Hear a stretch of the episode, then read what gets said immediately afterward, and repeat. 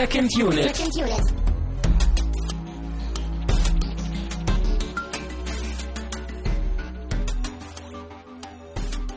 Herzlich willkommen zur 15. Episode von Second Unit, einem Podcast von Filmfreunden für Filmfreunde. Ich bin Tamino Muth und ich befinde mich im Wohnzimmer von Christian Steiner. Hallo. Jetzt hast du den Leuten verraten, wo wir aufnehmen. Hallo. Ich dachte, das wäre so geheim, damit niemand so. diese Aufnahmen stören kann. So ähnlich wie, also unter dem Ozean in so einer Glaskuppel nehmen wir doch Genau, wirklich. Oder damit du deinen Arbeitsraum hier von den Steuern absetzen kannst. Ach, hör mir auf mit Steuern. ja.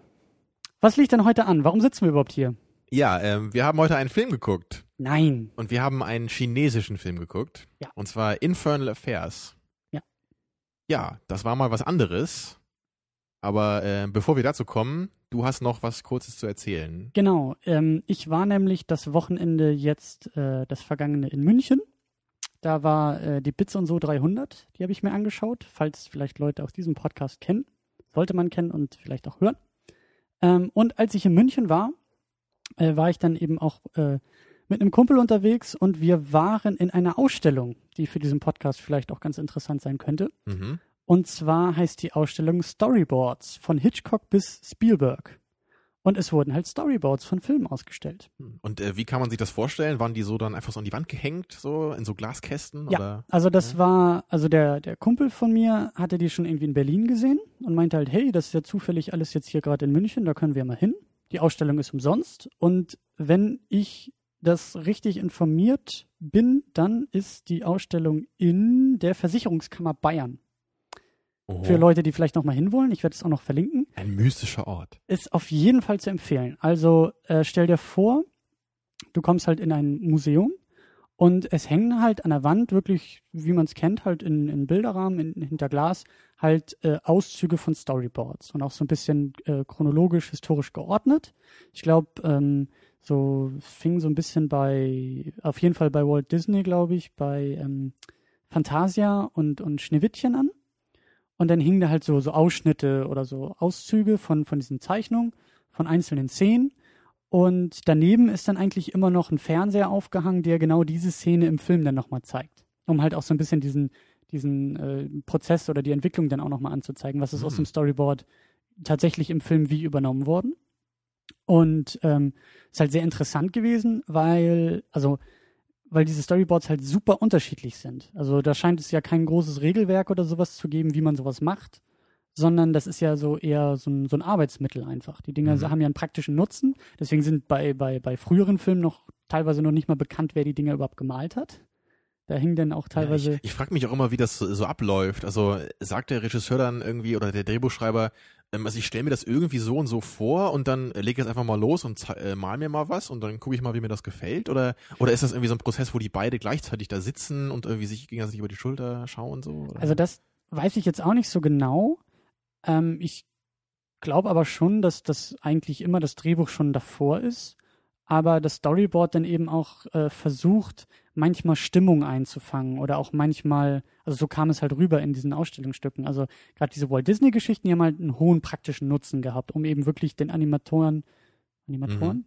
Den Animationsmenschen halt zu zeigen, so, und dann dreht die Figur halt so den Kopf und im nächsten Bild sieht man dann, wie die Augen aufleuchten und das war schon sehr gut zu erkennen, äh, wie, wie, wie es dann auch im Film nachher rüberkam. Während halt andere, zum Beispiel auch von Star Wars, äh, in New Mhm. Hope, äh, die, die wurden, stand dann irgendwie auch in einem, in einem Katalog, die wurden halt angefertigt als Mittel, um überhaupt das Drehbuch an Filmstudios zu verkaufen.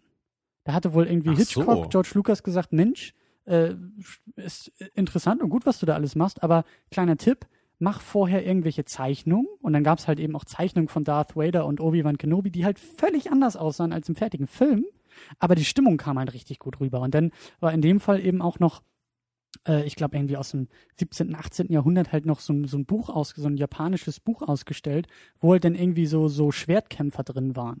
Also halt irgendwie, ich weiß nicht, ob das so ein Märchen sein sollte, auf jeden Fall, wie halt zu der Zeit Schwertkämpfer in Japan gezeichnet wurden. Und da hat sich dieses Storyboard halt sehr stark dran orientiert. Und es hing auch zu Indiana Jones äh, was aus, was, was halt sehr kunstvoll aussah, sehr farbig, sehr bunt. Ähm, Kann, oh, und kann, äh, Apocalypse Now gab's ja auch. Das hätte mich jetzt besonders Genau, noch interessiert. genau, Hab ich ja gerade Apocalypse gesehen Now. hier in deiner kleinen Broschüre. ähm, wo dann auch noch so ein paar Unterschiede drin waren. Ich glaube, da war ähm, äh, im Storyboard waren auch irgendwelche Jets zu sehen. Die waren ja eigentlich gar nicht im Film. Da gab es ja, glaube ich, nur Hubschrauber. Ich glaube, es gibt nur eine ganz äh, kurze Szene, wo Ja, ganz am Ende oder so, waren da nicht so ein paar Jets, kann die sein. da irgendwie so, so Napalm dann werfen sollten? Doch, die gab's doch einmal, äh, als, Okay. sie, als sie diesen Strand da angreifen. Da wird doch Napalm Okay, okay, gut, dann, da, dann ne? waren die doch ja. im Film. Ich, ich war mir nämlich nicht mehr sicher. Aber die waren halt sehr, wenn ich das richtig erinnere, waren die sehr, ähm, auch sehr farbenfroh und sollten auch sehr stark, also da ging es dann, glaube ich, auch um, um, um, um, um diese Bombardierungsszene, um die Helikopter und so. Und ähm, da, da war halt vor allen Dingen so dieses, dieses ähm, gewaltsame, gewalttätige, auch diese, diese Feuer, die da ausbrachen und so, da wurde schon sehr Mhm. stark so auf diese Gegensätze eigentlich Wert oder auf dieses grausame Wert gelegt. Oh, das hätte ich mir gerne angeguckt. Ähm, also ich glaube, dass das Ding auch tourt, also diese Ausstellung, weil eben Berlin, München, ähm, Kiel vielleicht? bezweifle ich, vielleicht Hamburg wäre nochmal ganz nett. Also es ist auf jeden Fall eine Empfehlung, die hat jetzt eben in München erst am 3. Juli eröffnet, geht bis zum 16. September. Also falls jemand irgendwie in München das gerade hört, äh, ist auf jeden Fall eine Empfehlung, sollte man machen. Und der Katalog, äh, den es da dann auch noch zu kaufen gab, kostet 25 Euro. Den hat der Kumpel sich dann auch geholt und äh, ist, glaube ich, auch eine gute Investition, weil es eben auch dann nochmal mehr theoretischer auch in dem, in dem Buch dann noch so ein bisschen Erläuterung zum Storyboard und sowas alles. Und es war Mhm. eben auch super interessant, da gab es auch eins, das war halt, ich weiß gar nicht mehr zu welchem Film das war. Ich glaube, das war zu, zu Taxi Driver. Das Mhm. war halt super, super rudimentär gezeichnet. Das waren schon fast Strichmännchen, die da halt waren. aber halt sehr technisch denn mit Pfeilen und wo denn die Kamera sich wie hindreht und wie sich denn der, der Kopf des, der Figur dreht. Und also da, da waren diese Aspekte zum Beispiel mehr betont. Während, wie gesagt, Apocalypse Now, Star Wars versucht haben, eher Stimmung bildhaft darzustellen, als jetzt unbedingt so diese Abfolge von Szenen. Ja, das ist ja echt interessant, dass es da anscheinend ganz verschiedene Ansätze gibt, ne? wie man sich auch so einer Szene dann einfach nähert. Ja. Ob man schon von vornherein so genau im Kopf hat, ich will dieses Bild irgendwie jetzt erzeugen Ja. oder nur, ich will irgendwie, also ich will genau wissen, was jetzt hier passiert ne? und, und wer sich wann genau wohin dreht. Ja, und da waren, glaube ich, auch Mhm. manche in, in äh, also ich glaube, Star Wars sogar war auch in Kreide gezeichnet. Ich weiß gar nicht, ob Öl auch benutzt wurde, also auch unterschiedliche Techniken, nicht nur irgendwelche Bleistiftzeichnungen oder so. Und äh, war auch interessant, Panic Room hat halt auch ein, äh, ähm, eine Szene und zwar irgendwie einfach nur so eine Kamerafahrt aus einem Schlüsselloch heraus. Also ein winzig, winzig kleines Detail eigentlich, aber das war sehr detailliert äh, in diesem Storyboard. Also es gab halt wirklich mehrere Bilder dazu, wie sich die Kamera daraus entfernt, mit Kommentaren, wann CGI einsetzt und wann tatsächlich Kameraarbeit benutzt wird und so. Und das war halt echt, also weil der Fernseher hing ja daneben, das waren vielleicht fünf Sekunden oder so Filmmaterial, aber die wirklich detailliert an der Wand da hingen. Also schon, Ja, schon hätte krass. man mal ein bisschen mehr Zeit auf den Film verwendet bei Panic Room. Ne? Ich habe ihn, ich hab ihn nicht gesehen, aber ich fand es halt schon interessant, so diesen, diesen Prozess dann auch. Also ist auf jeden Fall eine Empfehlung. Die, die äh, Filme und, und Storyboards, die da ausgestellt sind, äh, sind, sind spannen ein, ein großes Spektrum wirklich auf. Und das, äh, ja, kann ich nur empfehlen. Ja, Mensch, da haben wir eine ganze Menge gesabbelt schon mal hier am Anfang. Ja. Ähm, so, dann kommen wir mal zur heutigen Verköstigung. Mhm. Äh, und zwar habe ich da wieder was Schönes mitgebracht. Äh, Ja. Und da wir heute einen asiatischen Film geguckt haben, habe ich mir auch was Asiatisches besorgt. Und zwar einen äh, Sake. Genau, das ist Habe ich äh, noch nie getrunken. Reiswein, für die, die es Genau. nicht wissen. 100% Reis oder so mit 15% Alkohol. Mhm. Und ich bin jetzt mal gespannt, ob wir den bei der richtigen Temperatur genießen, weil man da ja anscheinend äh, eine ganz große Auswahl hat. Also wir haben es jetzt mal bei Zimmertemperatur belassen. Ja, wir sind ja große Noobs, was das angeht. Und das Internet, das wir konsultiert haben, hat gesagt, ähm, im Zweifel sollte man das Ganze bei Zimmertemperatur erstmal probieren, um nicht zu viel. Du haust gut vor. Na, das wirst du ja wohl schaffen hier. Ja, Was gut, ja. das 15 ist- Prozent? Ja, es ging jetzt nicht darum. Ich dachte nur, das- egal. Ähm, Dankeschön. Ja, Problem. japanischer Reiswein. Mal schauen. Und äh, ja, genau, Zimmertemperatur haben wir jetzt erstmal gewählt. Man kann die wohl auch richtig warm und heiß trinken. Keine Ahnung, ob das jetzt nur für bestimmte Varianten oder Geschmacksrichtungen gilt. Und gekühlt ist wohl auch teilweise möglich. Tja, aber wir so als Luschen, wir fangen mal mit Zimmertemperatur an. Naja, das Internet hat gesagt, da machen wir Ja. am wenigsten erstmal falsch mit. Ja, wir wollen also ja ich am bin wenigsten wirklich, falsch ich machen. bin gespannt, was mich erwartet. Ich habe keine Ahnung, wie das schmeckt. Also dann, Prost. Prost. Tja. Und was sagst du? Mhm. Das ist Wow. ungewöhnlich. Uiuiuiui. Könnte noch ein bisschen härter sein, oder?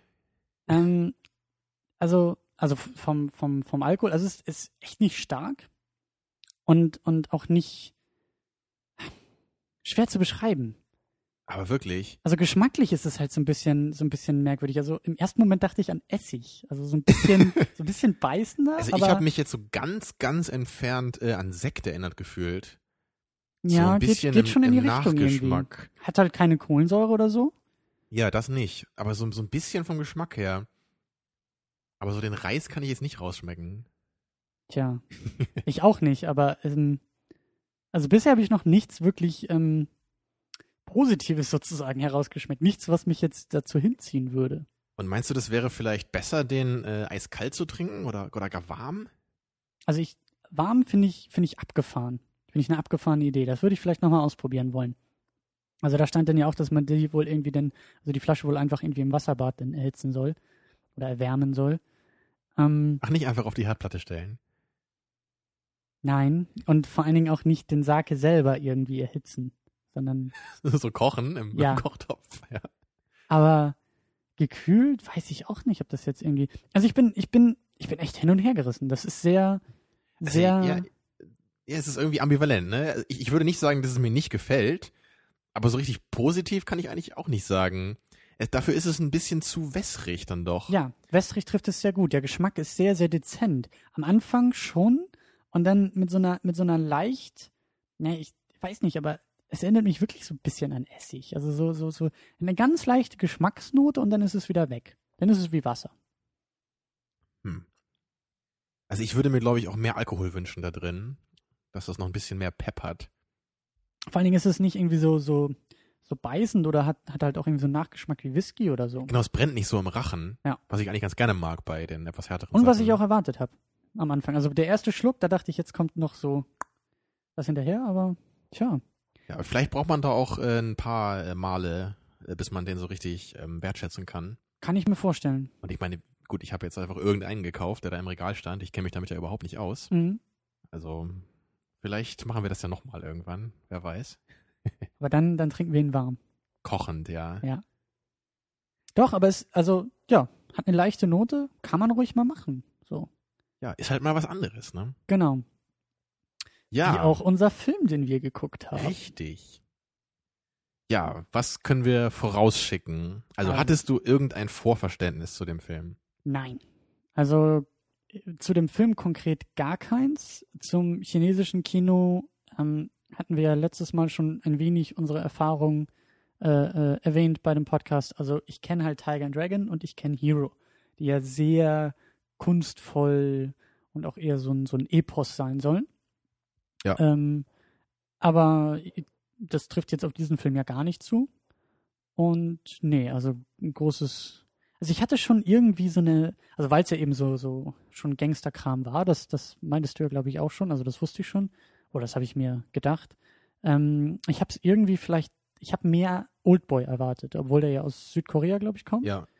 Aber ich dachte schon, das wird, das wird sehr schwer und also schwere Kost und Mhm. sehr Abgedreht, anspruchsvoll, abgedreht, Vielleicht, ja. ja. Ja, das ging mir auch so. Ich kannte den Film halt auch überhaupt nicht. Ich habe halt immer mal wieder gelesen, ja, Infernal Affairs, ganz toller Film, ganz wichtiger Film aus dem chinesischen Kino. Ähm, aber ich habe ihn halt wirklich, also ich habe mich auch bewusst jetzt nicht damit auseinandergesetzt, weil ich wollte mich auch selber nicht spoilern. Mhm. Aber genau wie du sagst, ich hatte das auch eher erwartet, dass es vielleicht was ganz Abgedrehtes ist und dass da vielleicht auch irgendwie um übernatürliche Dinge geht. Wegen In- Infernal geht es da vielleicht wirklich um Mhm. irgendwie den Teufel oder um Mhm. irgendwelche magischen Dinge, die irgendwie damit reinspielen. Aber das weiß er jetzt ja gar nicht. Das war ja eine ganz bodenständige Geschichte ohne Übernatürliches. Mhm. Ähm, zum Film selber können wir eigentlich, oder zum, äh, ja, wir haben jetzt nicht großartig die Schauspieler nachgeschlagen und die Regisseure und wir hätten uns sowieso die Zunge gebrochen, wenn wir Ja, versucht hätten, ich glaube, das das ist auch nicht so wichtig. Nee. Ähm, bevor wir loslegen, auf jeden Fall Spoilerwarnung zu diesem Film, Infernal Affairs. Ja. Und, wie wir festgestellt haben beim Schauen, zu The Departed. Tja, ich dachte mir nämlich schon während des Films, hm, ist der jetzt älter als Departed oder ist der neuer? Weil, äh, wenn er neuer wäre, hätte er ihn ja ziemlich abgekupfert, aber er war ja ein bisschen älter. Und dann dachte ich schon, hm, da hat also Departed den sich einfach abgekupfert. Ja, und dann stellte sich raus, als du mal nachgeschaut hast, dass das einfach ein Remake ist. Also The, The Departed ist ein Remake von Infernal Affairs. Ja. Mensch, wie kann so eine Information an uns beiden vorbeigehen? Ich muss ja zu meiner Verteidigung sagen, ich habe, als du gesagt hast, Mensch, der erinnert ja sehr stark an Departed, habe ich, hab ich mich eben erinnert und äh, dass Departed halt ein Remake war. Ich dachte, es wäre eher was Europäisches, was, was, was dem vorausging. Aber zumindest das wusste ich noch. Ich wusste nicht, dass Ja, jetzt die beiden Filme eine Verbindung hatten. Ich muss zu meiner Schande gestehen, dass ich nicht mal wusste, dass äh, Departed ein Remake ist. Den habe ich auch erst äh, vor ein paar Monaten, Anfang des Jahres, glaube ich, gesehen. Ach so. im Februar oder so. Deswegen, Ich habe den damals im Kino gesehen mit meiner ja, Mutter. das ist ja auch schon 2006 oder so von. ja, 2006. Ähm, Aber danach glaube ich nochmal. Aber so richtig vom Hocker gehauen hat mich der auch nie. Also ich mochte irgendwie nicht. die Darsteller, aber ich fand halt so diese ganzen Fäkalausdrücke war halt irgendwie so ein bisschen deplatziert irgendwie. Ich habe nicht richtig verstanden, was das soll. hm. Ne, bei so einem Tarantino-Film äh, macht es halt irgendwie mal Sinn, wenn sowas da eingebaut wird, aber, aber da war es einfach nur wie irgendein Gimmick für mich.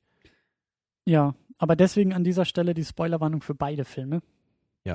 Und äh, auch vielleicht auch der Hinweis für Leute, die Departed kennen. Ihr wisst, worum es geht. Ihr könnt der Diskussion viel besser folgen.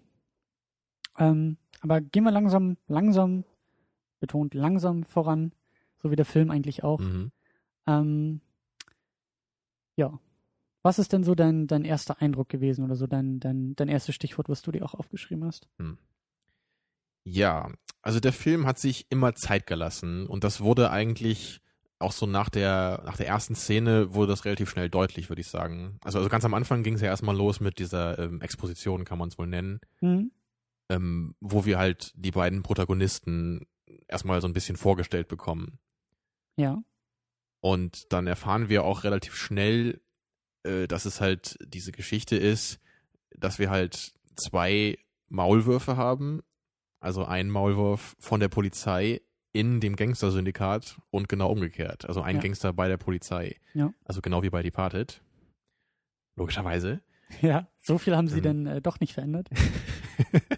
genau, Remake, aber das haben sie rausgelassen. Ja, die Prämisse ist Ähm. äh, lustigerweise die gleiche, ja. Ja.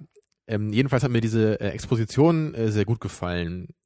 Das äh, ging, das ging halt relativ zügig voran, so als einzige äh, Szene im Film eigentlich, ganz am Anfang. Man, man wurde Ja. halt sofort äh, mitten reingeworfen. Wir haben jetzt hier die beiden Typen kennengelernt, so so ein bisschen, was sie halt für eine Art Mensch sind, also nur so ganz bisschen.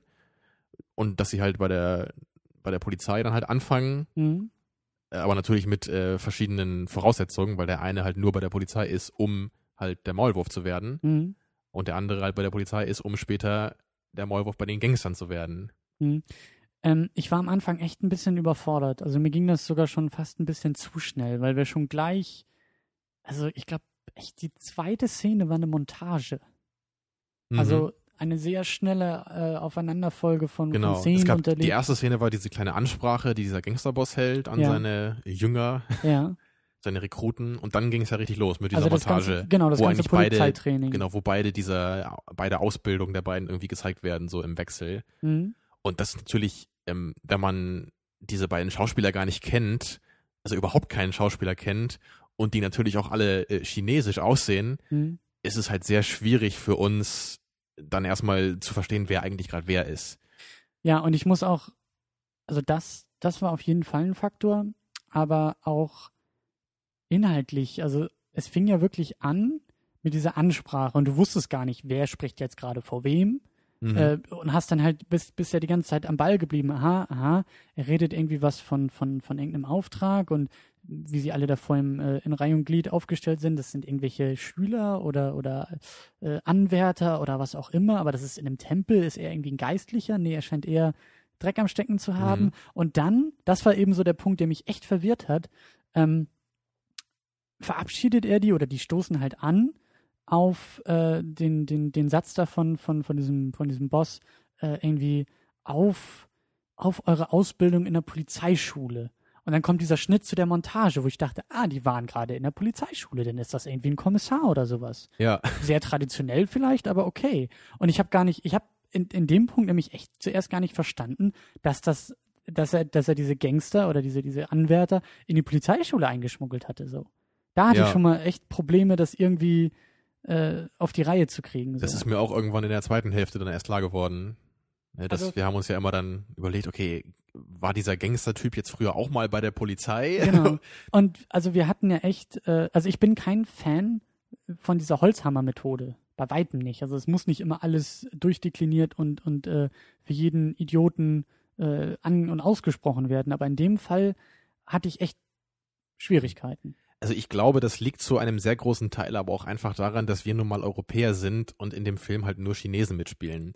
Und wir haben einfach als Europäer äh, nicht so eine so einen guten Sinn, um die chinesischen Gesichter auseinanderzuhalten, genau wie das bei denen auch ist. Nicht nur das, weil wie gesagt, ich, also auch der, einfach der kulturelle Unterschied. Ich musste echt erstmal diese, diesen, also diese Szene in dem Tempel, das ist ja für mich schon mal was komplett Ungewöhnliches. Überhaupt erstmal, verstehst du? Dieser, Mhm. dieser Tempel, dass da jetzt eine Szene stattfindet und ich fange an zu arbeiten, was bedeutet das jetzt? Während das wahrscheinlich irgendwie für einen Chinesen viel einleuchtender ist oder, oder äh, viel ähm, weniger Schwierigkeiten erstmal macht, diese Szene überhaupt einzuordnen oder dieses, dieses Setting einzuordnen. Das ist jetzt nicht nur, dass da, dass da nur Chinesen mitspielen, sondern eben einfach der, der kulturelle Hintergrund äh, hat es mir ein bisschen erschwert. Also Aber, du meinst dann vielleicht, dass das Setting dich auch ein bisschen abgelenkt hat teilweise und du deswegen nicht deine volle Konzentration jetzt so auf die Geschichte und die Personen äh, dann fokussieren konntest? nicht unbedingt abgelenkt, aber für mich war das alles noch nicht eindeutig genug. Naja, Das aber du so der deine. Aufmerksamkeit zumindest teilen. Was jetzt bei, äh, bei The Departed wahrscheinlich nicht der Fall war, wo ja die Exposition, glaube ich, so ähnlich gemacht wurde dann auch. Da gab es doch auch diesen, äh, diesen, diesen Wechsel mit den beiden Karrieren, oder? Es war vielleicht nicht ganz ja, so schnell, aber ich glaube, das war da auch so dargestellt. Zumindest Ja. mit so einem Split immer zwischen deren beiden äh, Laufbahnen. Ja, das, das, das, das war es, glaube ich, auch. Ich, wie gesagt, also es ist halt einfach nur, für mich als Europäer hätte man das irgendwie äh, bisschen klarer, klarere Ja, also ich- Ansagen. ich würde halt- Ich, würde halt, glaube ich, nicht sagen, dass man dem Film da was vorwerfen kann. Also ich glaube, das war einfach nur unser Problem, was Ja. wir halt haben. Ja. Weil wir halt von einem, einem sehr weiten Blick jetzt darauf gucken müssen, weil wir halt gar nicht so richtig drin sind halt in der Materie. Ja. Gut, Das dann sind stimmt. wir uns ja einig in dem Punkt. Das stimmt. Das, äh, ja.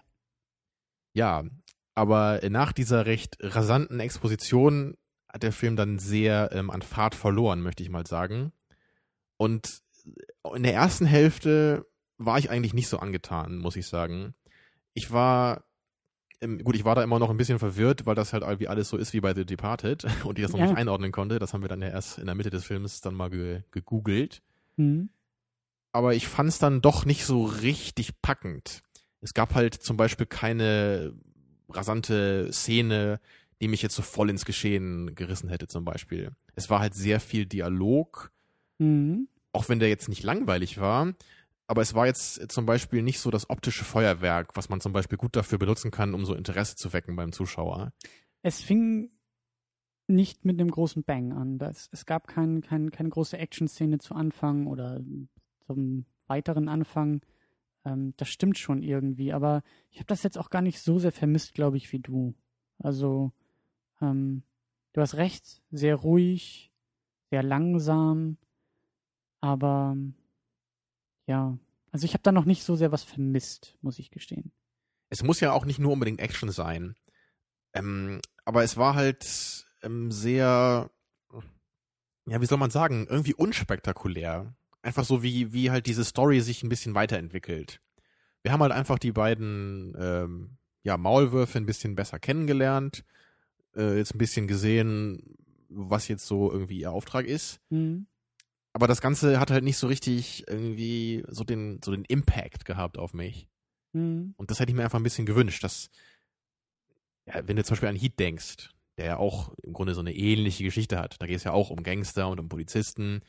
Ja. Und da hat man es halt, finde ich, sehr gut geschafft, sofort äh, richtig Aufmerksamkeit zu erzeugen. Da ja, hat man es halt mit einer krassen Action-Szene gemacht. Aber äh, danach ist man halt total im Film und man lernt die Charaktere halt dadurch auch sehr gut kennen bei so einer Szene. Hm. Und äh, also bei Heat funktioniert es halt zum Beispiel super, um Robert De Niro und Al Pacino einzuführen. Weil erst ist Robert De Niro, äh, begeht diesen Überfall mit diesem Truck und mit, mit, seiner, mit seiner Truppe und dann Ja. später kommt Al Pacino zu diesem Tatort und so lernen wir halt sofort alle wichtigen Charaktere halt schon kennen. zu Beginn des Films. Auf eine sehr spannende und nicht ermüdende Weise. Also ich glaube, ich war bei dem Film auch nur äh, trotzdem noch geistig äh, sehr weit dabei, weil ich halt erwartet habe, dass der Film sehr, sehr gut werden wird später noch. Mhm. Also ich glaube, wenn ich jetzt nichts von dem Film gehört hätte, wenn der jetzt irgendwie vielleicht zufällig im Fernsehen gelaufen wäre und ich mir den irgendwie nebenbei angucke, hätte ich jetzt nicht irgendwie den Drang verspürt, jetzt irgendwie mich voll drauf zu konzentrieren. Das wollte ich nur sagen. Ja. Ja. Das kann ich nachvollziehen. Das ging mir ähnlich. Es, vor allen Dingen war das auch noch zu der Phase, also so die ersten vielleicht 20 Minuten oder so. Ähm, der Film macht ja dann noch einen Zeitsprung, der es dann auch wieder ein bisschen schwieriger gemacht hat. So, wer sind jetzt diese neuen Figuren? Ach so, das sollen die aus der Polizeischule gewesen sein. Die in der Polizeischule haben wir eigentlich auch noch ganz kurz in Montagen gesehen und das war immer Mhm. noch ein bisschen schwierig, Dynamiken und Rollen erstmal klar herauszusehen Genau. und, und zu erkennen. Dann so muss man sich noch Gangster, erinnern, dass auch der Polizeichef damals schon bei dieser Ausbildung dabei war. Ja. Habe ich auch nicht sofort wieder realisieren können, Ja. erst dann später. Ja, das stimmt schon. Also er hat am Anfang wirklich ähm, mehr Schwierigkeiten als beispielsweise das Ende. Aber da Ja. kommen wir ja auch noch zu. Da, da müssen wir jetzt nicht sofort hinspringen. Ähm, wie hat dir das denn so insgesamt, hat dir insgesamt denn auch das Tempo nicht so sehr gefallen? War, war, war es dir zu ruhig? Hm. Also, Ähm, also vielleicht kann ich, kann ich mich da so rauswinden, dass ich sage, das Tempo an sich hat mir eigentlich schon gefallen. Also ähm, das Tempo, inwieweit die Story vorangeht und die verschiedenen Ereignisse passieren, da war jetzt nichts irgendwie überhastet oder zu langsam. Ich hätte mir einfach nur gewünscht, dass dazwischen ähm, irgendwie ein paar mehr gewaltige Szenen gewesen wären. Das kann halt durch Action zum Beispiel passieren. Und ähm, ich habe halt automatisch immer diesen Wunsch nach, äh, nach toller Action bei so einem Film, weil es einfach um Polizisten und um Räuber geht. Und das ist halt nun mal die perfekte Grundlage für eine tolle Verfolgungsjagd zum Beispiel oder für eine Schießerei äh, auf der Straße oder irgendwie in einem, einem besonderen Setting. hm, Und ähm, also vielleicht ist es ein bisschen unfair von mir, dass ich das irgendwie immer erwarte. Aber halt in den paar Filmen, wo ich das kenne, gefällt es mir immer so gut, dass ich dann irgendwie nicht mehr darauf verzichten möchte. hm, Ja, Und das, das, das rüttelt einen immer so ein bisschen wach beim, beim Schauen. Und es, es ist halt einfach eine Abwechslung. Das stimmt schon. Und ähm, also Heat ist echt ein sehr, sehr guter Vergleich dazu, weil der auch sehr ruhig war und auch sehr charakterorientiert und sehr Story-Plot-orientiert war, aber trotzdem so seine, also ähm, zu Beginn dieser Überfall und dann eben in der Mitte dieser Überfall trotzdem es geschafft hat, auch irgendwie so diese, diese Kurve mal nach oben auszuweiten, was, was so Ja. äh, Erlebnisse und, und Geschehnisse angeht. Das stimmt schon. Und das hätte diesem Film vielleicht nicht unbedingt geschadet, das glaube ich auch nicht. Also es hätte ja vielleicht auch auf eine andere Weise geschehen können. Ähm, das hängt jetzt zum Beispiel mit einem anderen Punkt zusammen, den ich auch noch ansprechen wollte. Ähm, das Verhältnis äh, von, von den beiden Protagonisten zu ihren jeweiligen ja, Frauen, Freundinnen, also zu den beiden Frauen, die sie, zu denen sie sich irgendwie hingezogen fühlen. Also der Ja. eine hatte ja eine Freundin und der andere hatte ja nur so ein bisschen so, so ein Techtelmechtel mit dieser ähm, Psychologin, also mit Mhm. seiner Psychologin. Und da hätte ich mir eigentlich ein bisschen mehr Tiefgang gewünscht. Ich hätte mir gewünscht, dass, dass diese beiden Beziehungen irgendwie mehr rausgearbeitet würden und dass ich dadurch dann noch die Chance bekomme, mehr über unsere beiden Protagonisten zu lernen. Und ich glaube, das hätte man auch so als irgendwie als Szenen benutzen können, die halt so ein bisschen einen Eindruck bei einem hinterlassen. Einfach weil man vielleicht irgendwie zentrale, wichtige charakterliche Aspekte so, so deutlich äh, präsentiert bekommt. Meinst du, das hätte vielleicht funktionieren können?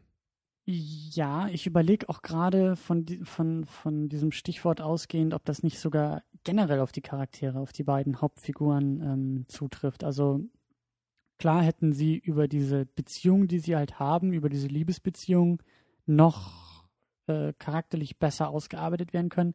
Aber eigentlich gilt das für deren gesamten Charakter. Oder für die, für die gesamte Ge- Figur meiner Meinung nach. Nicht nur in Bezug auf Liebe, sondern in Bezug auf alles, weil ähm, wenn ich mich richtig erinnere, war das, glaube ich, auch einfach bei The Departed mehr angesprochen oder mehr thematisiert, Ja. dass doch, glaube ich, DiCaprio auch eher aus irgendwelchen ärmlichen Verhältnissen stammte und, und glaube ich, auch so ein bisschen irgendwie so, so ich, ich meine, dass da auch solche Sätze fielen wie nach dem Motto, dir glaubt doch sowieso keiner, dass du Polizist bist, Mhm. ne? Weil jeder, jeder der Meinung Ja. ist, dass, dass du äh, Gangster einfach bist, von deiner Familie, wie du aussiehst, was, was, was du im Endeffekt bist. So. Und das kam jetzt ja bei den beiden zum Beispiel gar nicht rüber. Also da gab es jetzt keinen Grund, Mhm. ihr, also da gab es kein, keine Unterschiede irgendwie auch von, von den von den Lebensgeschichten, von denen wir ja auch so gut wie gar nichts wussten, aber auch irgendwie von den Charakterzügen oder so, dass man irgendwie Richtig. wirklich sagt, so, so, das ist eindeutig der große Widerspruch, dass er jetzt der Cop ist oder auch andersrum. Das ist, das ist klar erkennbar, dass er jetzt der, der Gangster ist oder so. Das, das frage ich mich halt auch so Ja. ein bisschen. Also es wird eigentlich gar nicht erklärt, warum die beiden Cops sind oder Gangster sind oder Maulwürfe sind oder was, was die motiviert. Ja, und ich, ich wollte gerade halt eben damit sagen, du hast schon recht, nicht nur in Bezug auf äh, die Liebe sind die beiden Charaktere ein bisschen äh, zu schlecht entwickelt.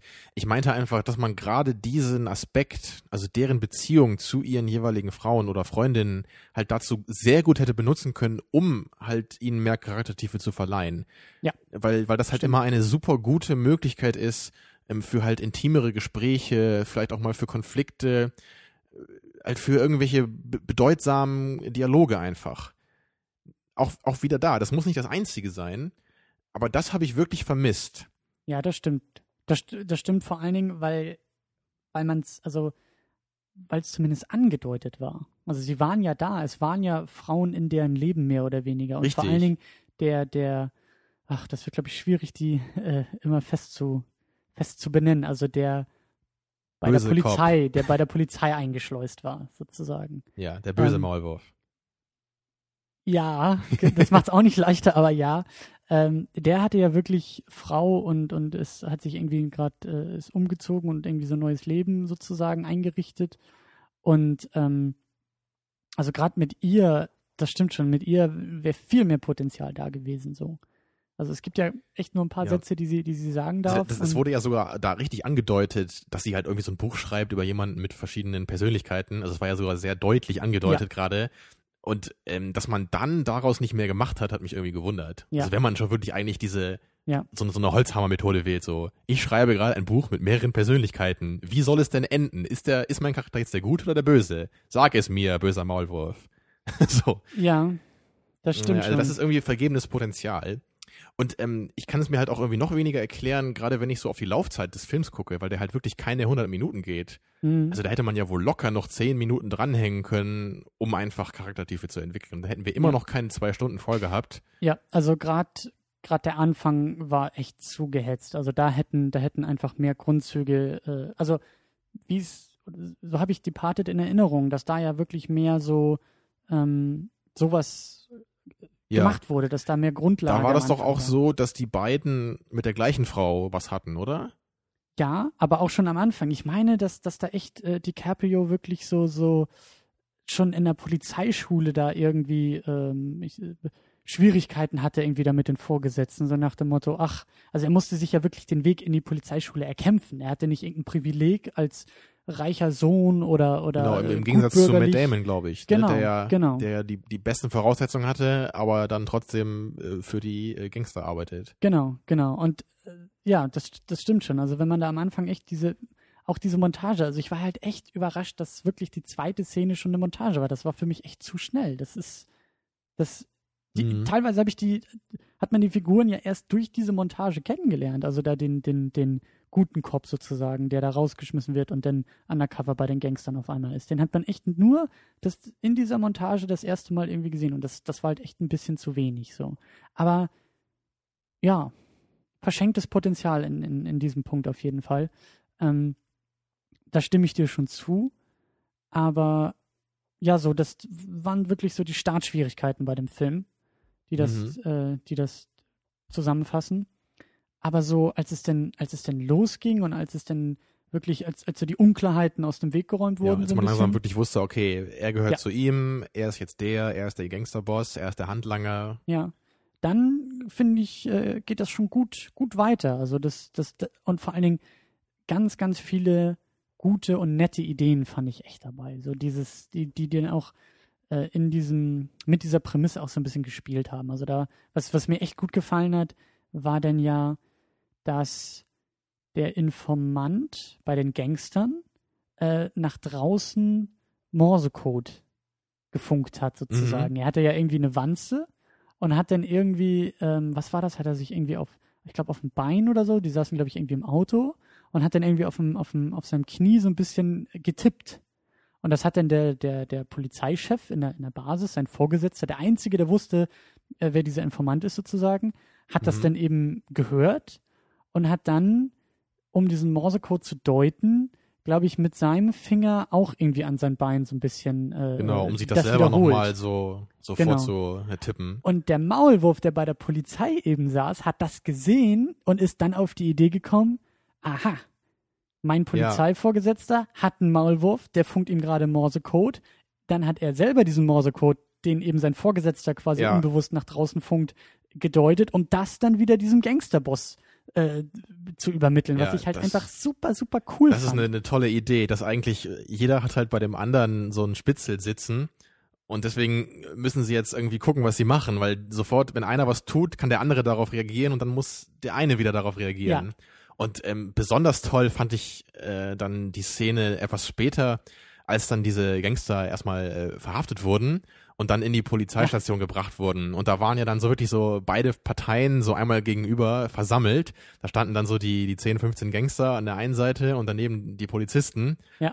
Und, und beide wissen halt äh, zu dem Zeitpunkt schon, dass die jeweils anderen einen Spitzel bei ihm haben. Ja. Und dann, dann bringt ja dieser Polizeichef so dieses Beispiel von, von zwei Kranken, die irgendwie eine Transport, äh, Transplantation brauchen und dann halt darum spielen, indem sie jeweils dem anderen eine Spielkarte in die Tasche stecken und dann halt raten müssen, wer diese, äh, was für eine Karte das ist. Mhm. Und der, der es schafft, gewinnt halt. Mhm. Und das ist halt eine sehr schöne Metapher dann dafür, für das, was jetzt passiert. Weil sobald einer den Maulwurf des anderen halt findet und tötet, ist er dann der Sieger. Ja. Und die anderen können ihn nicht mehr aufhalten. Ja. Das war so die, die erste Szene, wo ich dann richtig aufgerüttelt wurde und dachte, Mensch, dieser Film hat wirklich Potenzial, jetzt langsam mal richtig in Fahrt zu kommen. das war auch wirklich die Stärke dieses Filmes. Solche Szenen, solche, solche eher kopflastigen, äh, dramatischen Szenen, Aufprall dieser, dieser, dieser Gegensätze. Also das, das fand ich auch schon bei Departed, den ich halt vorher gesehen hatte, einfach eine unglaublich starke Idee, die ja jetzt in diesem Film in Infernal Affairs halt quasi erfunden wurde.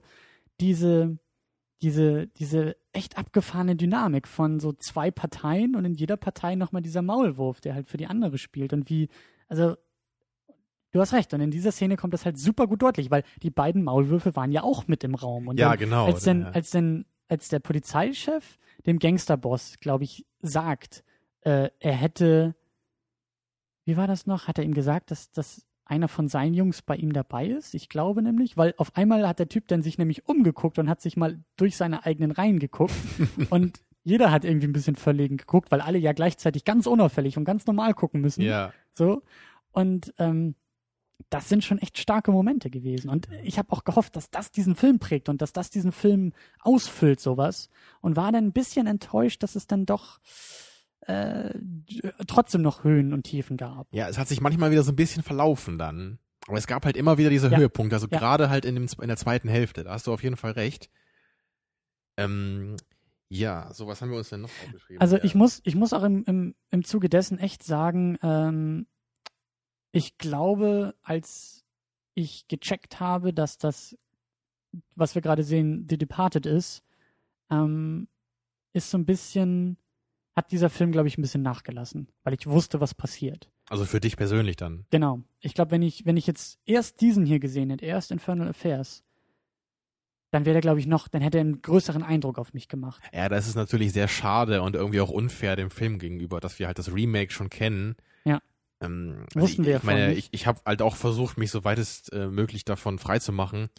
Ich bin jetzt auch kein riesiger Departed-Fan, deswegen kann der da jetzt nicht so viel kaputt machen bei mir, glaube ich. Nee, nee, das, aber einfach nur, ich, ich glaube, dass das äh, Infernal Affairs von diesen Momenten einfach lebt. Von diesen, diesen Aha-Momenten, eben zu sagen, oh, da ist ja jeweils auf jeder Seite ein Spitzel, bis man das erstmal verstanden Mhm. und gesehen hat. Und dann eben auch, auch wie das Ende nachher sich, sich äh, herausstellt und wie die denn tatsächlich aufeinanderprallen, auch teilweise ohne zu wissen, also ohne zu wissen, wer der Spitzel ist, aber dass jetzt gerade die beiden Spitzel irgendwie aufeinanderprallen und dann wieder in anderen Szenen, dass die beiden Figuren aufeinanderprallen, ohne zu wissen, dass sie die Spitzel Mhm. für die jeweils andere Seite sind. Also das, äh, diese starken Momente, meine ich, wurden halt einfach schon mit dem Wissen, wie es ausgeht und was überhaupt Sache ist, so ein bisschen Gut. geschmälert. Also das ist einfach ein Ja. Film, der, glaube ich, beim zweiten Mal schauen einfach nicht mehr so stark ist wie beim ersten Mal. Ja, das stimmt schon. Obwohl es natürlich jetzt nicht so die richtigen Twists gibt, so wie Mhm. bei anderen Filmen. Aber du hast wahrscheinlich recht. Viel von der Spannung ist jetzt irgendwie bei uns einfach weg gewesen, weil wir halt irgendwie schon wussten, wie das alles ausgeht oder zumindest wie der grobe äh, rote Faden halt ist. Ja. Vielleicht ist das auch ein bisschen der Grund, warum uns das alles ein bisschen ruhiger vorkam, als es vielleicht ist oder ein bisschen langsamer. Es kann halt sein, dass wir das selber gar nicht so merken, dass es eher daher kommt, weil wir einfach äh, den Film eigentlich schon kennen, ohne Ja. es zu wissen. Aber ich muss zu meiner Verteidigung sagen, äh, der These gegenüber, dass das ein ruhiger Film ist, ich fand die Kameraeinstellung oder Kamerafahrten oder Kameraarbeit fand ich sehr, sehr schön teilweise in diesem Film. Also Mhm. das halt, ähm, ich weiß gar nicht mehr, welche Szene das war, aber das war auch, glaube ich, eher so eine Art Schlüsselszene. Ähm, ich glaube, das war, ähm, als die irgendwie, ich glaube, als, als, als der Polizeichef gemerkt hat, dass er einen Spitzel dabei hat. Und dann sagt er, glaube ich, irgendwie, er, er puzzelt das gerade zusammen mitten in einer Operation und hält kurz inne und sagt, glaube ich, irgendwie seinem Team von wegen, bleibt wo ihr seid und fordert den kompletten Raum auf, mit ihm diesen Raum zu verlassen. Also alle seine Mitarbeiter um ihn herum.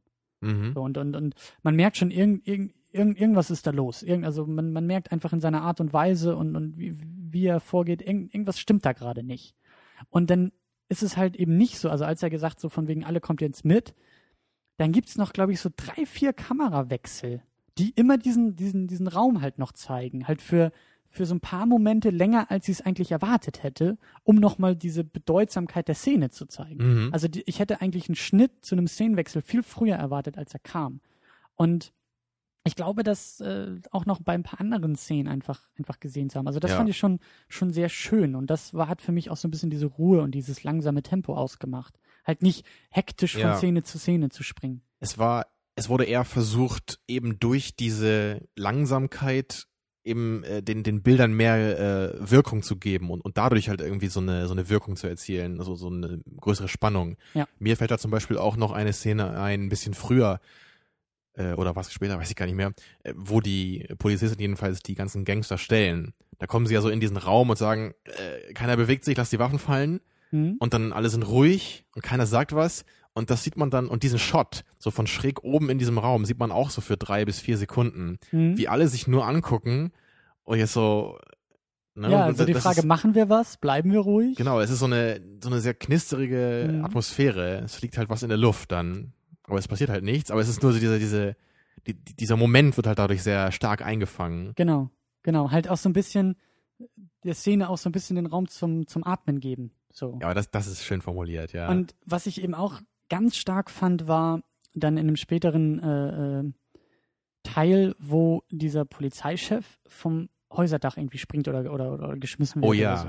Das ist eine unglaublich starke Szene, weil wir sehen halt, also es, es war ja die Szene, der Polizeichef und sein Informant treffen sich auf dem Dach.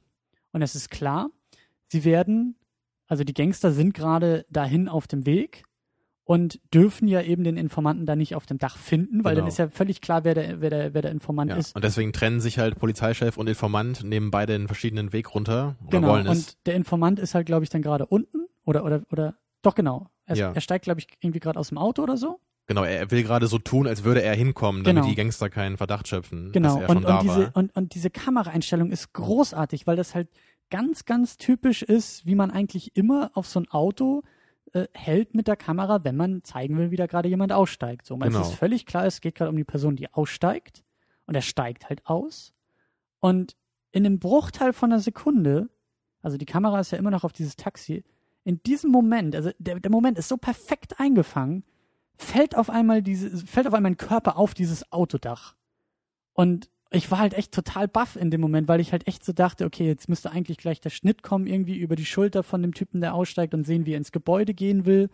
Und in dem Moment fällt halt dieser Körper und gibt diese Szene halt in völlig andere, andere Richtung und eigentlich genauso Mhm. geschockt wie, wie, wie, wie der Typ, der, also der, der Informant, der da aussteigt und auf einmal merkt, dass da irgendwie sein Vorgesetzter gerade auf dem Dach gelandet ist. Genauso geschockt war ich in dem Moment halt auch. Und auch die Kamera, die, die, die schneidet halt auch nicht weg. Du siehst diesen Körper da drauf knallen in seiner völligen Brutalität, Mhm. ohne auch irgendwie, ohne billig zu wirken dabei. Es war einfach auch sehr gut inszeniert. Gar nicht mal nur von der Kamera her, natürlich auch, aber es war einfach auch äh, vom Stunt her einfach super gut gemacht. Ja. Das sah halt überhaupt nicht aus, als hätte man da irgendwie eine Puppe draufgeworfen. Ja. Das sah einfach aus wie ein echter Mensch. Also wirklich, wirklich beeindruckend. Ja, und, und, und das meine ich halt eben auch, ähm, das hat mir, das hat, hat mich auch so beeindruckt, dass halt auch nicht irgendwie nochmal fünfmal anderer Kammerblickwinkel auf diesen Körper, sondern, sondern das so unspektakulär eigentlich war, aber dadurch halt umso Genau, es, es gibt nur einen einzigen Kamerawinkel, aber der ist einfach super und deswegen wirkt er dann auch total gut. Ja. Ja, und das, das eine Bild äh, zum Schluss muss man natürlich auch noch erwähnen, was ich auch schon vorher kannte als einziges Bild, Ja. nämlich diese, diesen Shot, wo halt dann die beiden Protagonisten so kurz vor Ende des Films eigentlich auf dem Dach stehen und der eine hält dem anderen halt eine Pistole vors Gesicht. So, und, und dann sieht man, wie die Kamera langsam halt zurückfährt und, und man sieht immer mehr so den Hintergrund, das, da ist so ein, so ein Fluss und eine Stadt und sie stehen halt auf diesem, auf diesem Dach vor, vor einem leicht wolkigen Himmel, äh, wolkigen Ja. Himmel, so. Es ist einfach unglaublich äh, beeindruckendes Bild. Ja, je mehr die Kamera halt zurückfährt, desto mehr äh, tut sich halt diese Stadt so auf. Also das, das, das, desto größer wird sie, desto mehr siehst du einfach von, von der Kulisse so. Und, Und Wahnsinn. ich glaube, es gab dann auch noch kurz den Cut äh, zu, also in den Himmel, zu, Ja. zu, zu der Sonne mit, mit den Wolken davor. Ja. Also die, die Wolken, die sich langsam verdichten vor der Sonne und so langsam, also so, so die Erkenntnis im Grunde, die sich langsam auftut bei den beiden.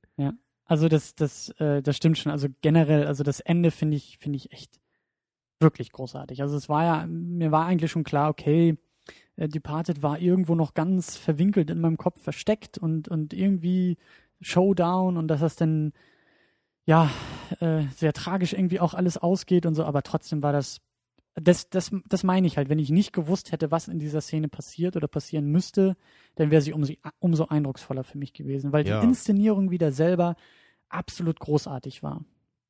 Ja, man hätte einfach nicht gewusst, äh, wer von den beiden schafft es jetzt, äh, wird sich das irgendwie auflösen. Ne? Man weiß es ja leider jetzt schon. Ja. Aber ich glaube, da hätte man, das wäre sehr spannend gewesen beim ersten Mal, ohne jetzt äh, die Parte zu kennen einfach.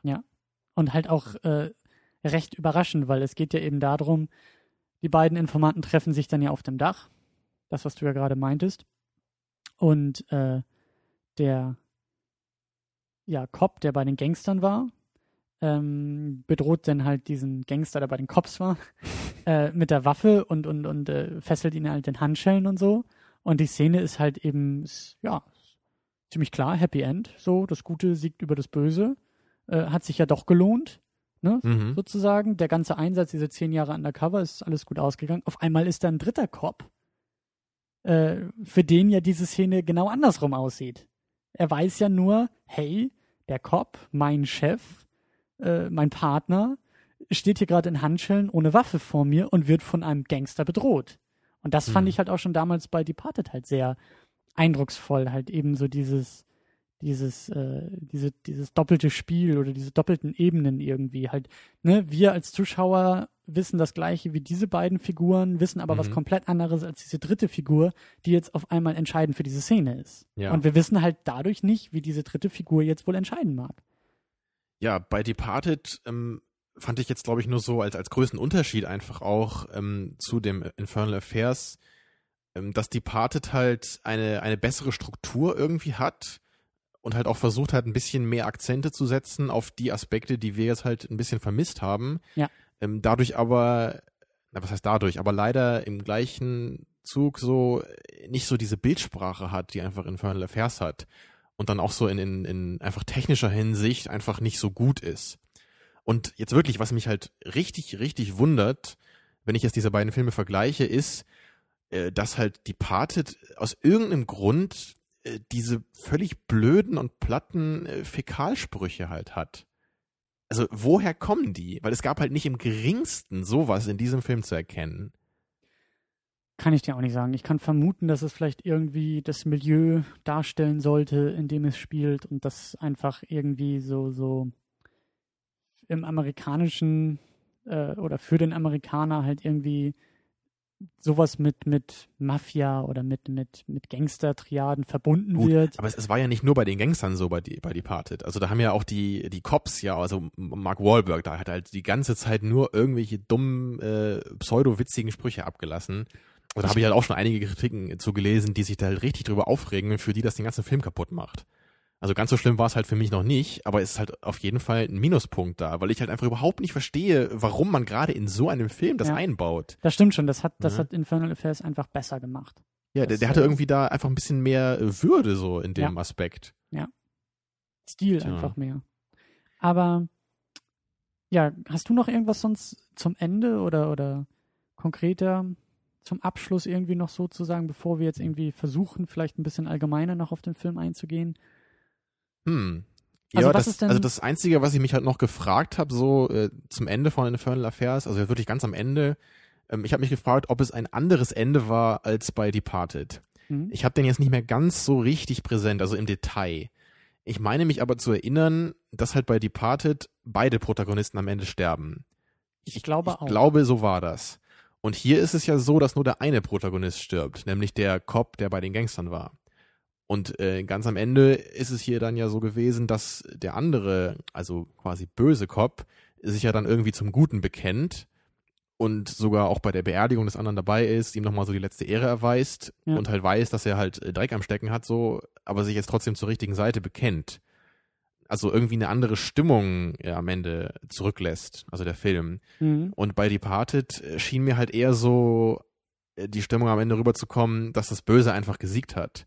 Und dass die ganzen Bemühungen eigentlich umsonst waren und dass man so dieses äh, Verbrechen einfach nicht stoppen kann. Mhm.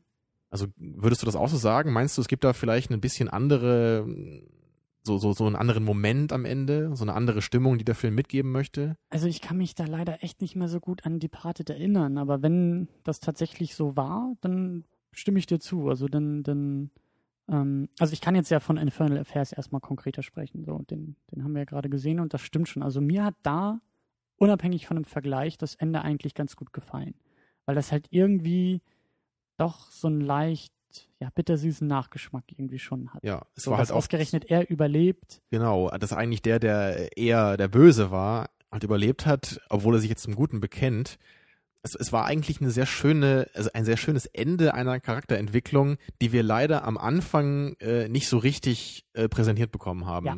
wenn sie besser, ähm, ähm, wenn es eine bessere Grundlage gegeben hätte, einen besseren Einstieg in seinen Charakter, dann wäre dieser Mhm. Wandel umso wichtiger. Genau. Also diese Auflösung er hat sehr gut funktioniert, obwohl wir eigentlich nicht so richtig äh, seinen Konflikt dargestellt bekommen haben. Ja. Was ja eigentlich auf seine eigene Weise auch schon wieder irgendwie beeindruckend ist. Ja, das stimmt.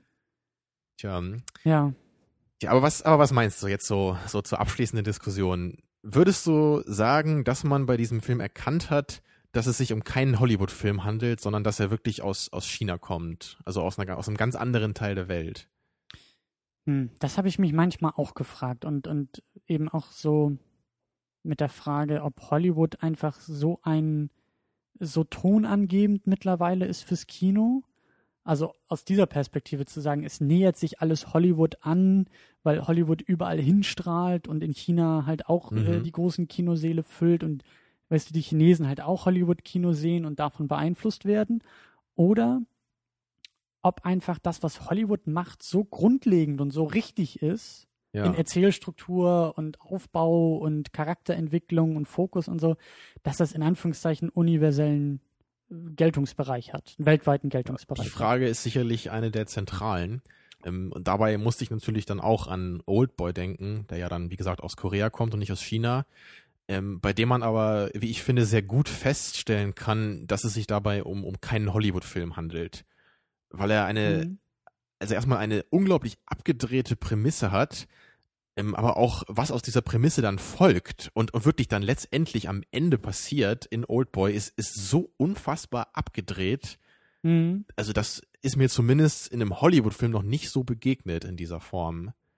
Richtig, aber Oldboy ist, glaube ich, auch für dich der einzige südkoreanische Film. Also Ja, es ist leider. ja immer schwierig, dann von einem Exemplar ausgehend dann gleich einen, einen ganzen filmischen Kulturkreis Nee, nee, irgendwie, natürlich. Äh, einordnen zu Es wollen. kann natürlich sein, dass die, nur, nur zufällig dieser Film gerade einfach ganz anders ist als das typische Hollywood-Kino.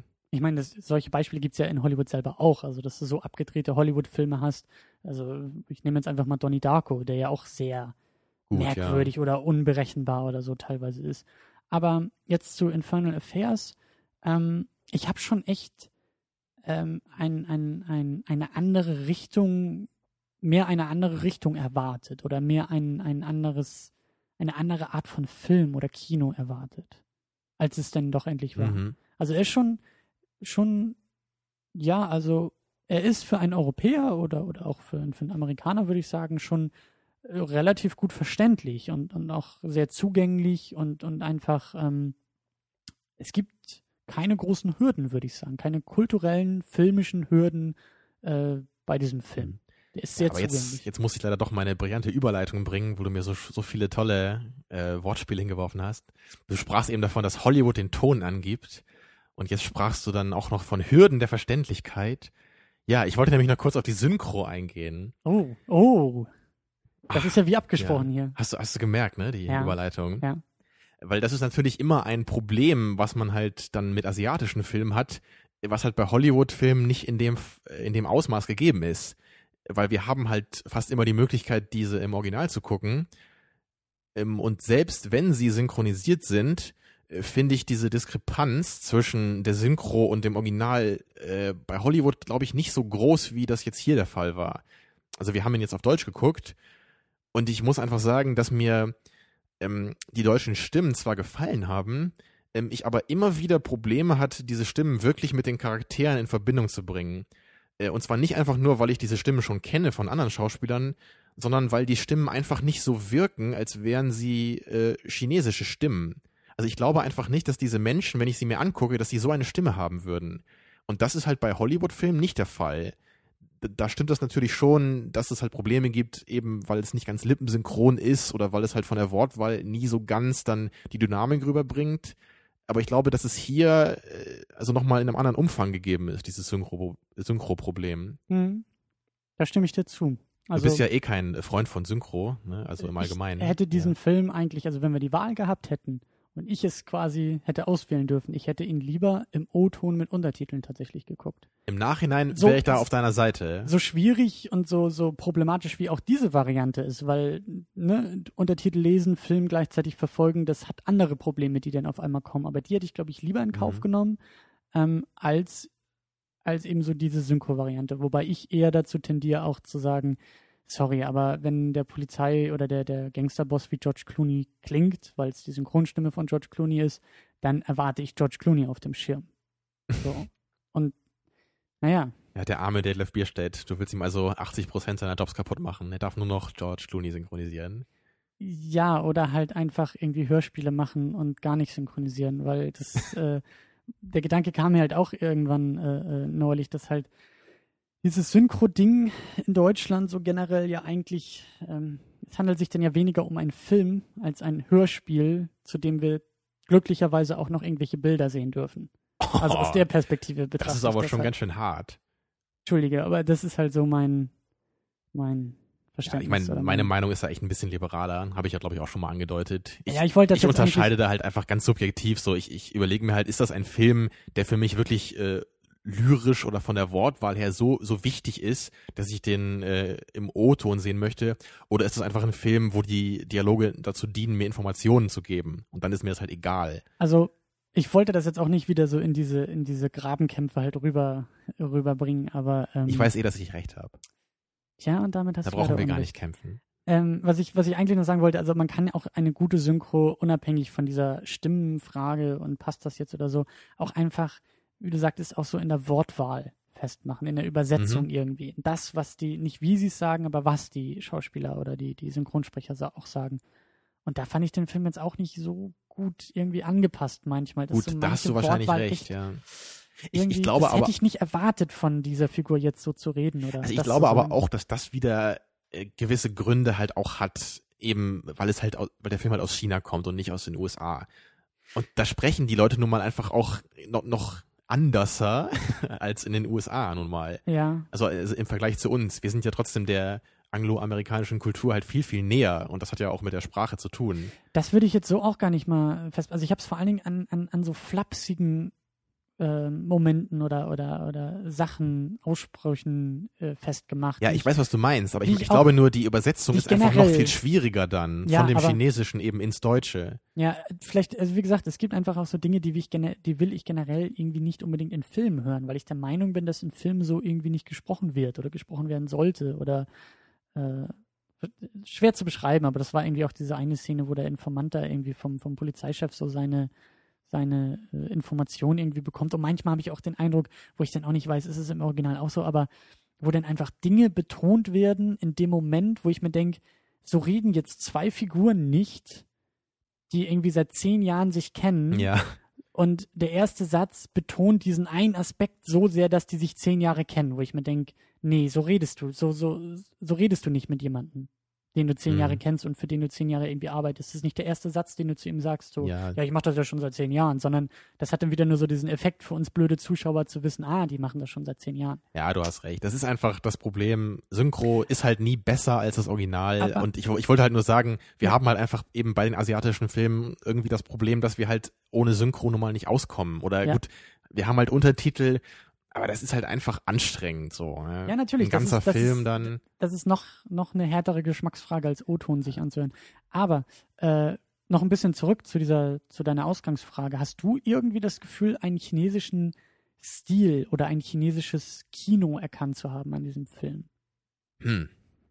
Also ich hatte da schon ein bisschen Schwierigkeiten. Also ich würde das jetzt aufgrund dieses, dieses Beispiels, wenn ich da jetzt extrapoliere und sage, okay, ich glaube schon, dass so diese eher ruhigere Art und Mhm. eben nicht so dieses, wie gesagt, also ich mache das so ein bisschen an der Kameraarbeit so, so fest, dass es halt eben nicht nochmal so von einem wichtigen Moment jetzt nochmal so fünf Gegenshots gibt oder von oben und unten und hinten hindurch, sondern dass man sich irgendwie damit begnügt hat, so mit dieser Kamera einfach diesen Moment relativ unspektakulär einzufangen, aber so sehr bedeutsam zu machen. Also der chinesischen Kultur wurde früher ja auch immer nachgesagt, dass sie halt sehr ruhig und ausgeglichen war. Und das heutzutage hat sich das ja so ein bisschen irgendwie aufgelöst, weil sie ja auch immer mehr kapitalistisch werden. Also ist wahrscheinlich ein bisschen überinterpretiert, aber das kann man natürlich dann irgendwie so ein bisschen da rauslesen, ne? dass halt eher so diese ruhigere, ein bisschen auf, auf Qualität mehr bedachte Machart dabei rauskommt. Aber es kann halt einfach auch Zufall sein, weil wir halt eben nicht Dutzende chinesische Filme kennen. Obwohl halt wirklich bei, bei Hero und Tiger and Dragon auch das zu erkennen ist, meiner Meinung nach. Diese ruhigere, aber sehr gewaltige Bildsprache. Ja, aber, aber auch ein bisschen anders. Also ähm, auf die wollte ich nämlich auch noch mal kommen. Ich glaube, ähm, ja, jetzt habe ich, glaube ich, meinen Gedanken, habe ich ihn verloren oder kriege ich ihn wieder? Moment, einmal kurz überlegen. äh, nee, ich, ich glaube echt, dass, dass bei Hero und Tiger and Dragon irgendwie ähm, genau das sehr stark betont wurde irgendwie. So dieses stilistische, ruhige, ähm, Also meinst du vielleicht auch gerade dieses, wir sind nicht Hollywood? Meinst du, das schien da so ein bisschen durch bei den ja, beiden? Ja, Würde ich nämlich schon. auch Also sagen. schon, um das jetzt, also nicht, das will ich damit nicht abwerten oder so, aber schon irgendwie so Nee, genau als. Gegenposition auch Richtig. zu sagen, so das sind wir oder so möchten wir sein oder so möchten wir jetzt nach außen wirken oder so möchten wir uns quasi, so möchten wir unser Kino weltweit präsentieren. Keine Ahnung, ich kann ja nicht bestätigen, ob es tatsächlich so ist, ob das so eine Tradition dort hat, aber ähm, das finde ich ist bei Infernal Affairs irgendwie nicht so der Fall. Also da habe ich, da habe ich das Gefühl, dass das Besondere an diesem Film, an Infernal Affairs, diese wirklich sehr, sehr coole Prämisse und Idee ist, zu sagen, hey, Gangster-Szenario, Polizeiszenario und wir stecken jetzt von jeder Seite auf die gegenüberliegende Seite einen Informanten. Mhm. Das ist eine richtig coole Idee, die genauso aus, aus Hollywood hätte kommen können oder aus England hätte kommen können oder, oder aus Südkorea hätte kommen können. Also die, die muss nicht in China verankert oder, oder, oder äh, gedreht sein, um zu funktionieren. Deswegen funktioniert Departed als Remake auch so gut, meiner Meinung nach. Also im Vergleich Ja. zu diesem Film. Ähm, während halt einfach sowas wie Tiger and Dragon und Hero halt wirklich irgendwie, ich weiß nicht, ob es das nur künstlich ist, aber tatsächlich sehr stark dort verwurzelt ist. Richtig. Es wirkt viel mehr, als, als entstamme es so aus, aus dieser Kultur. Also gerade bei Tiger and Dragon. diese, diese ganzen, das ist ja auch sehr traditionell alles und diese, diese Kampfszenen und die Dialoge, das, das wirkt halt einfach wie ein, wie ein Film aus einer anderen Kultur. Ne, Ja. Aus welchen Gründen auch immer, können wir nicht so genau sagen. Aber hier ist es halt wirklich, wenn überhaupt, nur so im Ansatz vorhanden, dass man schon denkt, manchmal, okay, das wäre vielleicht in Hollywood irgendwie ein bisschen anders gemacht worden, diese eine Szene so, aber so vom Grundgerüst her ist das jetzt kein himmelweiter Unterschied. Und Ja. bei, bei Oldboy, ja, da bilde ich mir halt immer ein, dass das irgendwie so die koreanische Note wäre. Gut, ich, ich kenne die Koreaner jetzt halt auch von, von StarCraft und ich weiß halt, wie verrückt die alle sind. Deswegen denke ich halt immer, das muss ja damit zusammenhängen. Also bei Oldboy wird es ja auch nochmal interessant, weil da ja auch, glaube ich, noch ein Remake irgendwie ansteht. Ja? Ich- Oha. Ich weiß, also es, es, es wurde auf jeden Fall diskutiert. Ich weiß nicht, ob das jetzt irgendwie geplatzt ist oder ob das noch zustande kommt oder ob, also das Hollywood ist Oh, ja bei solchen noch Sachen gar nicht von gehört. immer schwierig, äh, äh, also herauszufinden, Oh, ob da, Filme da bin ich eigentlich jetzt kommen. schon sauer, präventiv. Das kriegt ihr nie auf die Reihe, ihr Aber das ist es, Hollywood-Versager. aber das ist es wirklich Infernal Affairs und The Departed, ähm, um nochmal ganz kurz vielleicht auf Unterschied und Gemeinsamkeit einzugehen, sind schon sehr, sehr ähnlich. Also die, die, die Unterschiede sind halt wirklich in der Nuance und ja, eher so in teilweise- der Betonung auf die verschiedenen Aspekte. Ja, und teilweise auch äh, scheint es mir so, dass eher Probleme auch versucht wurde, so wie die Exposition, wo wir gesagt haben, ist bei Infernal Affairs ein bisschen problematisch, dass man Ja. das versucht hat, ein bisschen zu reparieren. Genau, oder die Charaktertiefe ein bisschen mehr Genau. da noch da, da reinzugehen einfach. Genau, und da, da muss ich jetzt auch äh, gestehen, dass ich äh, das Schauspiel auch bei The Departed ein bisschen besser fand. Also ich bin halt schon ein Fan von DiCaprio und finde schon, dass er das gut gemacht hat. Und ich meine, Jack Nicholson äh, äh, als, als Gangsterchef, so das finde ich schon, äh, ist eine andere Leistung als jetzt die Schauspieler bei Infernal Hm. Affairs. Also Ohne ich- das jetzt Okay. werten zu wollen. Die haben alle ihre, ihr- ihren Job gut gemacht. Das war jetzt kein, Hm. kein schlechtes oder kein Overacting oder sowas. Aber halt irgendwie, Also gerade wo du es halt sagst, Overacting, das, das habe ich halt bei, ähm, bei dem The Departed halt immer wieder ein bisschen empfunden. Gerade Matt, Matt Damon, der halt dauernd diese Sprüche bringen musste, so vom Skript, das war mir einfach ein bisschen zu viel und es wirkte halt für mich nicht glaubwürdig. Also würdest du sagen, dass dir äh, The Departed ein bisschen besser gefallen hat dann, im, so abschließend? Nein. Ich finde, dass da sind wir, da sind wir bei einer ähnlichen Diskussion wie bei den beiden Spider-Mans. Ähm, beide haben ihre, also jetzt Departed und Infernal Affairs, haben beide ihre Stärken und Schwächen, haben sie teilweise auch sehr unterschiedlich. Und ähm, deswegen finde ich sie halt sehr, sehr gleichwertig. Weil, wie gesagt, mir gefällt das Schauspiel bei Departed ein bisschen besser. Dafür mag ich diesen ruhigen Stil und die, die Inszenierung bei Infernal Affairs einfach, einfach lieber. So. Mhm. Also ich kann ganz klar sagen, dass mir Infernal Affairs äh, besser gefallen hat. Mhm. Eine, keine große Ecke, aber zumindest eine mittlere Ecke. Und ähm, ja, ich, das Einzige, was Departed halt ein bisschen besser gemacht hat, war halt wirklich der, der bisschen größere Tiefgang halt in Sachen Charaktertiefe. Aber ansonsten haben mir eigentlich, hat mir eigentlich das Original jetzt überall ein bisschen besser gefallen. Ich fand auch die Darsteller besser. Ich weiß nicht, ob es jetzt unbedingt an der schauspielerischen Leistung lag. Mhm. Ähm, aber ich, ich fand sie einfach sehr gut gewählt und ich habe sie immer gerne im Bild gesehen. Auch den Gangsterboss mochte ich sehr gerne. Klar, Jack Nicholson mochte ich auch gerne. Mhm. Aber der hat natürlich jetzt auch nicht so viel zu tun gehabt bei Departed. Das stimmt, ja. Also ich, deswegen würde ich schon sagen, ähm, ja, abschließend Infernal Affairs ist für mich klar Daumen hoch. Sogar noch ein bisschen besser als The Departed. Ja, also für mich geht, der Also- Daumen auch, geht der Daumen auch nach oben. Mein Gott, ich kann schon gar nicht mehr reden. Was, was ist in diesem Sake drin? Also ich merke da nichts von. Eigentlich auch nicht, aber äh, ich versuche so meine Ausfälle zu begründen. Ähm, Ach also doch, auf jeden jetzt wo du Fall- sagst. Dankeschön, aber ein bisschen zu spät, aber da arbeiten wir noch dran. nee, äh, also mir hat er auch gefallen. Wie gesagt, ich finde ihn recht gleichwertig mit The Departed. Ähm, ist die Frage, wem, wem würdest du den Film empfehlen? Gibt es da Hm. irgendwie eine Zielgruppe oder Ja, ja, wie wir ja gesagt haben, da der Film halt eben nicht jetzt irgendwie so einen besonderen Status hat, irgendwie, das ist der chinesische Film oder kulturell was ganz anderes, also halt wie gesagt nur in Ansätzen, würde ich schon sagen, dass man hier als äh, grundsolider ähm, Kriminalfilm-Fan auf seine Kosten kommt. Und ich, ich wüsste jetzt nicht, ja, bei Departed würde ich eher sagen, dass es da ein bisschen schwieriger ist, eben weil der halt für manche Leute nicht so verträglich sein wird aufgrund dieser Sprache, die er halt hat. Also du würdest auf jeden Fall ähm, Infernal Affairs vorziehen. Also Ja. wenn du jemanden vor dir hast, der weder den einen noch den anderen gesehen hat, aber sagt so, ja, Kriminalgeschichten und so ein bisschen Vielleicht Ja. auch ein bisschen anspruchsvoller und doppelter Richtig, Boden. dann würde ich so. auf jeden Fall Infernal Affairs vorschlagen. Wenn, wenn aber ich jetzt weiß, dass jemand vielleicht eher so auf ein bisschen, ja, ein bisschen abgedrehtere Filme irgendwie steht und, und da auch, und das auch ein bisschen gerne mag, wenn da halt äh, ein paar bisschen blödere Sprüche fallen, dann wäre wahrscheinlich Departed die bessere Wahl. Hm. Der ja, also ich, ich will es ja betonen, der ist natürlich jetzt nicht irgendwie nur völlig platt oder so. Nur, nur diese, dieses Vokabular, was halt immer wieder benutzt wird, wirkt halt einfach wie so ein Fremdkörper für mich. Aber klar, wenn man, wenn man sowas halt irgendwie sympathisch findet Hm. und das irgendwie und halt meint, das passt ganz gut in so einen Film, dann wird einem Departed sicherlich besser gefallen. Tja, ein gutes Schlusswort, eine gute Einordnung. Ähm, dem würde ich eigentlich auch nichts mehr hinzufügen, außer was gucken wir nächste Woche? Die Mir fällt gerade noch ein, äh, bevor ich das sage. Ähm, ich, ich glaube auch jetzt trotzdem, obwohl mir der Film gefallen hat, ähm, sein Status ist mir trotzdem nicht so ganz ähm, verständlich, weil er halt wirklich sehr gute Kritiken bekommen hat, hat eigentlich überall, wo ich gesehen habe, also bei Moviepilot, bei MDB, also überall wirklich sehr, sehr hoch bewertet. Ähm, würde ich jetzt halt schon unproduktiv halt sagen, dass es ein bisschen overrated ist. Hm. Also klar, gute, gute Idee, guter Plot irgendwie, Und- aber halt bei weitem kein Meisterwerk. Und da bin ich halt sehr, sehr unschlüssig, ob das dadurch zustande kommt, dass wir ihn quasi schon gesehen hatten durch das Remake. Das ist halt echt so meine wissenschaftliche These, die ich hier aufstellen würde.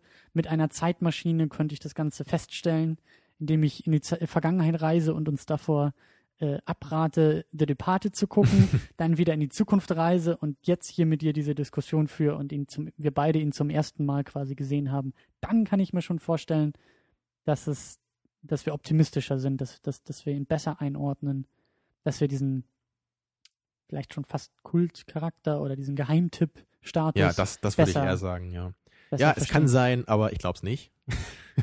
Gut, dann versuchen wir aus diesem So. Schlusswort. Genau. Ja, es kann sein, aber ich glaube es nicht.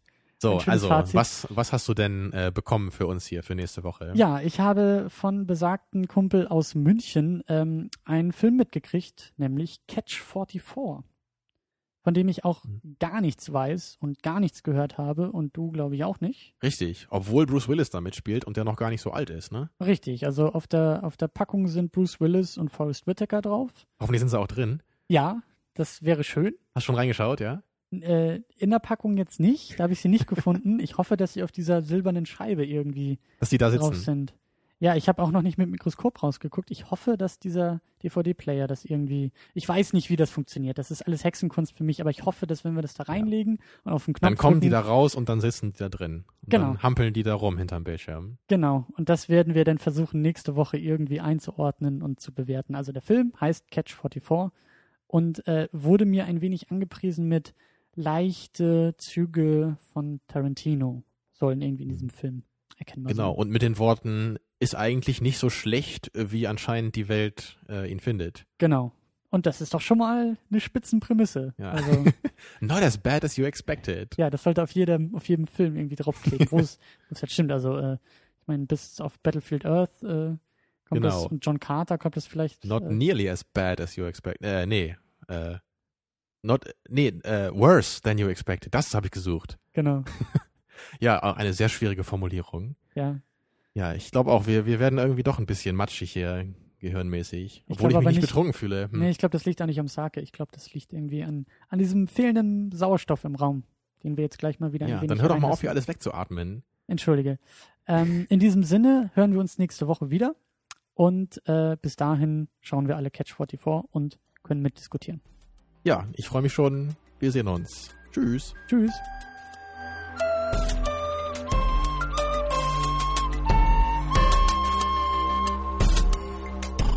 Second unit. Second unit.